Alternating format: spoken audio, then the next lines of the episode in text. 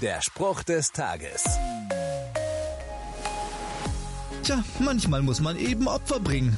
Ein Satz, der heute nicht mehr ist als eine Floskel. Oft ein simpler Austausch oder ein Preis, der gezahlt wird.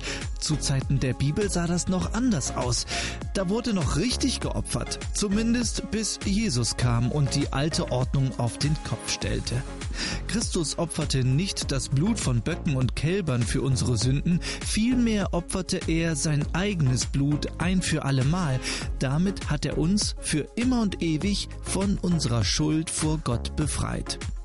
Jesus hat sich selbst durch seinen Tod am Kreuz geopfert. Er hat damit die Menschen mit Gott versöhnt. Der Weg ist frei, die Brücke gebaut. Da ist doch jedes meiner alltäglichen Opfer ziemlich belanglos. Der Spruch des Tages steht in der Bibel. Bibellesen auf bibleserver.com.